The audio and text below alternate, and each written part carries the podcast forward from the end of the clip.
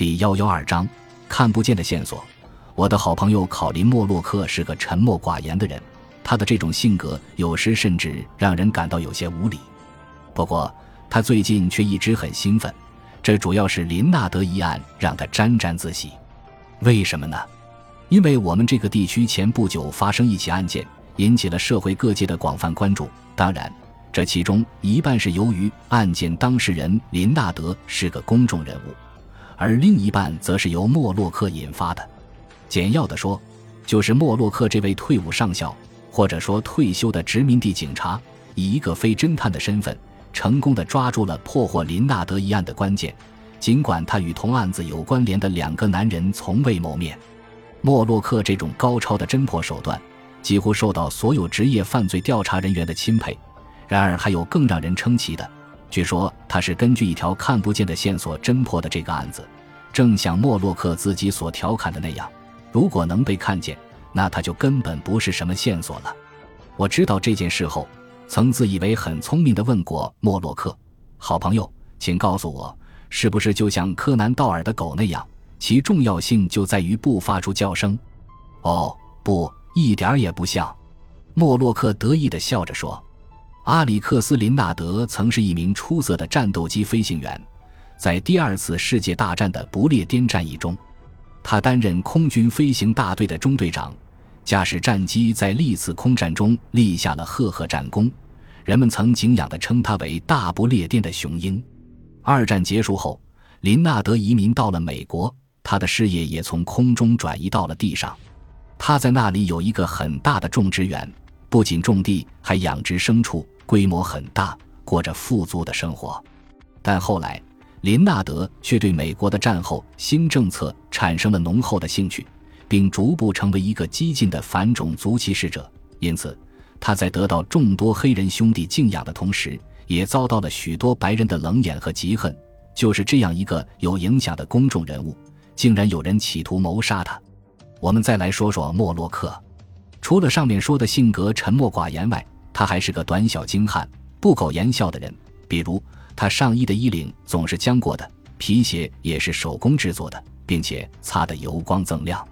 不过，这些东西穿在他身上似乎显得不太协调，因此，每当我看见他时，就会想起加州的藤椅、缅甸的雪茄以及被热带丛林环绕的网球场。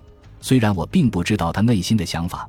但我觉得他刻意在自己周围营造一种回归淳朴的氛围，就像一直追寻莫瑟特·毛姆笔下描写的生活那样。莫洛克可能会否认我的看法，但他的确就是这样一个人：有时沉默的可以一整天不说一个字，有时又不厌其烦的唠唠叨叨，有时精神百倍、劲头十足，有时又固执的像一个老古董。我很喜欢莫洛克身上的率直与朴实。也愿意听他讲那些离奇古怪的故事，因为他是一个私人安全顾问，说白了就是一个保镖。凡是从事这种职业的人，都会经历很多惊险刺激的事。莫洛克当然也是如此。有时他会对我说：“小伙子，你知道吗？我就像是一个上了年纪的足球运动员。”这显然是他对自己的谦虚评价。有一天，我去莫洛克那里闲坐，在聊天中。他分明透着欣喜和自豪地说：“虽然我已经没有足够的体力去冲锋陷阵了，但是我有经验，我能准确地读懂比赛，善于组织，调动起报警肌肉，然后迅速准确地出击。报警肌肉，我感到有些不解。当我或我的雇主有危险时，我的肩膀就疼得厉害，我叫它报警肌肉。”莫洛克解释说：“在林纳德一案中，你的报警肌肉起作用了吗？”因为我听人们议论最多的就是他和那条看不见的线索。出于好奇，我借着这个话题，试着让他对我说出那个案件的来龙去脉。当然，那你给我讲讲吧，我央求着。小伙子，那件案子还没有开庭审理，所以我不能用真名。莫洛克开场直白，并且还警告我说，如果你在报纸上引用我的话而事先披露案件的内幕，我是不会承认的。但事实上的全是真的，我敢保证。说着，他坐在一张椅子上，缓缓地讲述着。那时，我刚刚搬进位于圣保罗大教堂附近的办公室里，那儿的风景十分优美，绿树成荫，在伦敦上空飞翔的鸽子有一半是从那里放飞的，还有宣告新一天开始的钟声也是在那儿敲响的。在我没搬进去之前，那个办公室属于一个流行音乐唱片公司。后来这个公司倒闭了，我就以很低廉的价格买到了那块地方。从室内装修看，体现着最拙劣、最疯狂的迷幻派风格。里面有很多扇门，每一扇门都被涂上了与其他门不同的颜色，显得极不协调。不仅如此，墙壁、文件柜和办公桌也是毫不搭配的各种颜色，有黄色、紫色。绿色和橘红色等，让人看了眼花缭乱。说实在的，我很难忍受那些不伦不类的东西。只有房租符合我的心愿。我暗暗打算，等过段时间一定要重新装修一下。那一星期，我大部分时间都是在城外办事。昨天刚回来，我坐在办公室里，想听听秘书小姐的录音，看看有没有什么事情发生。于是我打开录音，里面传来秘书琳达小姐柔美的声音。先生，我已经处理完了所有的日常事务，不过有一件事需要告诉你：有一个叫阿里克斯林纳德的人曾打电话来找你，他说自己曾是空军中队长。这个人说话的口气很大，绝对有一种你一定听说过我的语气。我没有理会他的这种自以为是，因为我从来没有听说过他。听到这里，我不禁苦笑了一下。琳达小姐这话让我感到自己的确是老了。我知道。阿里克斯·林纳德曾是个非常出色的战斗机飞行员，在不列颠战役中，他英勇神武。但那毕竟是很久以前的事情了。即便是琳达的父母，当时也不过是十几岁的孩子。我从来没有听说过他，因为走神了。我不得不再次按下播放键。录音里面又传出琳达小姐的声音，她希望你尽快和她联系。她的住址是五月花广场的梅伯里大厦。虽然她一年才来伦敦一次。但那里有她一套永久性的住房，看样子她一定很有钱。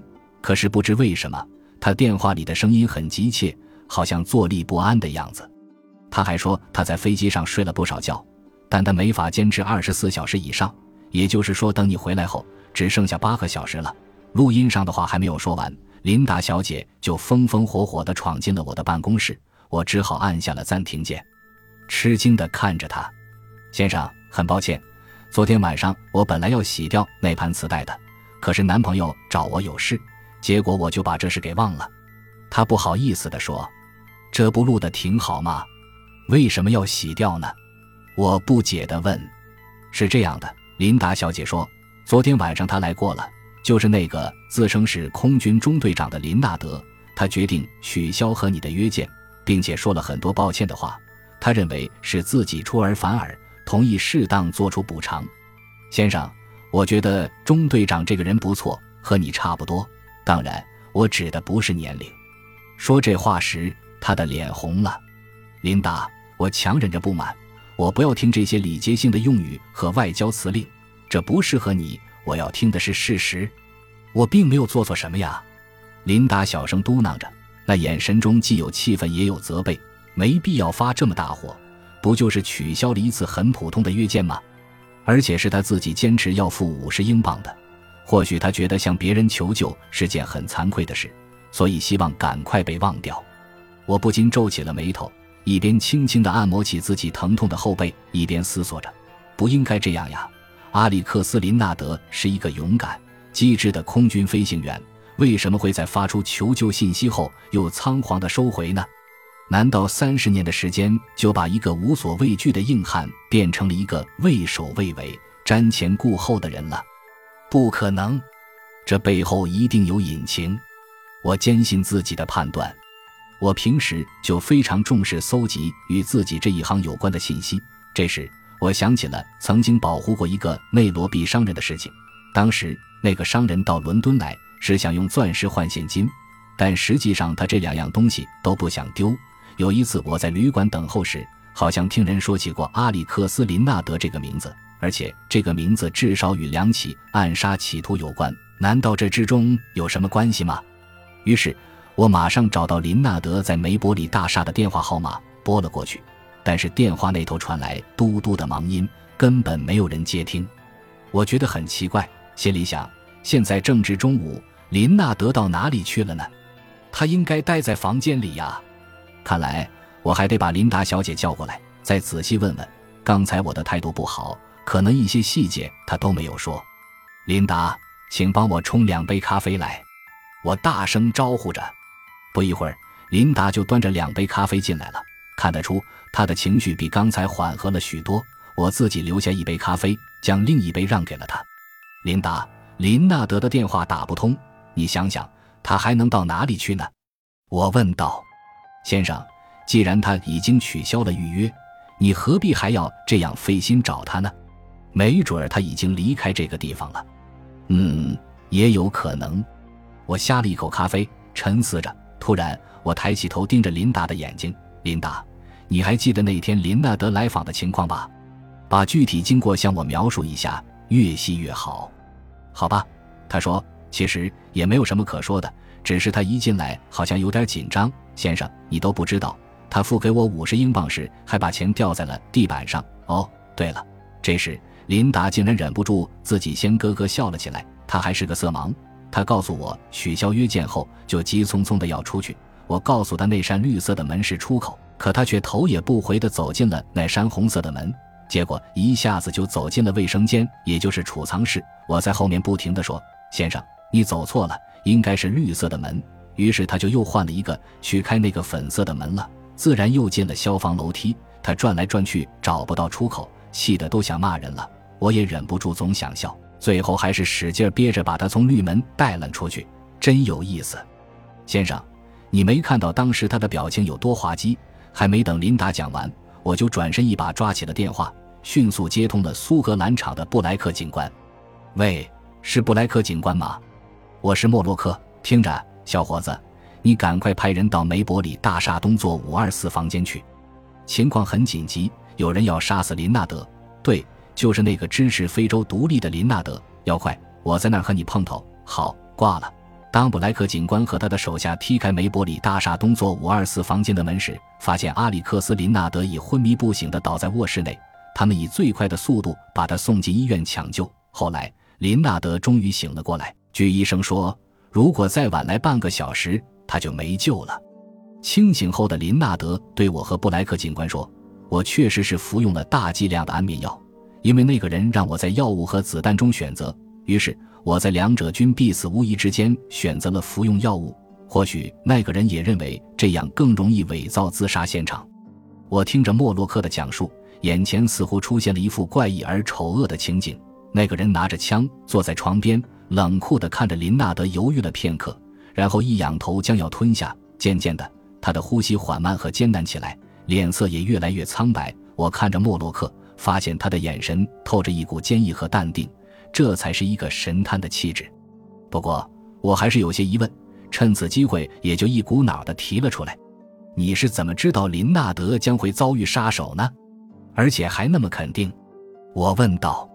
当我知道到我办公室来的那个林纳德是个冒牌货时，我就明白了他为什么要这样做。最可能的原因就是阻止我去寻找真正的林纳德。他以为我不认识林纳德。莫洛克说：“暗杀者是怎么知道你和林纳德有约见呢？很简单，搞窃听呗。”他说：“他们或者是窃听了林纳德给我打的电话，或者是在他隔壁房间安装了监听设备。”这些都是罪犯们惯用的伎俩。布莱克警官的人对林纳德房间的电话进行了检查，但没有发现被窃听。他们又仔细检查了墙壁，发现墙壁纸下面隐藏着一个小洞，直接通到隔壁的五二三房间。所以，布莱克警官他们在机场抓住了他。